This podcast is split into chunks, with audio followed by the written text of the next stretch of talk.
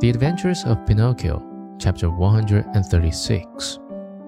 After he had cried a long time, he wiped his eyes and then he made a bed of straw for old Geppetto. He laid him on it and said to the talking cricket, Tell me, little cricket, where shall I find a glass of milk for my poor father?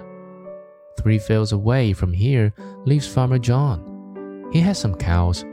Go there and he will give you what you want. Pinocchio ran all the way to Farmer John's house. The farmer said to him, How much milk do you want? I want a full glass. A full glass cost a penny. First give me the penny.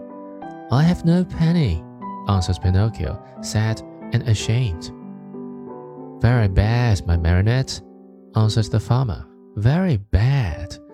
If you have no penny, I have no milk. Too bad, said Pinocchio and started to go. Wait a moment, said Farmer John. Perhaps we can come to terms. Do you know how to draw water from a well? I can try. Then go to that well you see yonder and draw 100 buckets of water. Very well.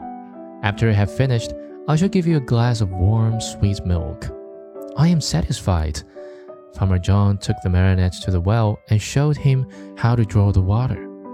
Pinocchio set to work, as well as he knew how, but long before he had pulled up a 100 buckets, he was tired out and dripping with perspiration. He had never worked so hard in his life.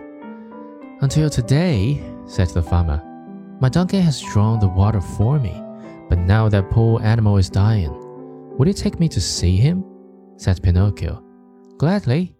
As soon as Pinocchio went into the stable, he spied a little donkey lying on a bed of straw in the corner of the table. He was worn out from hunger and too much work.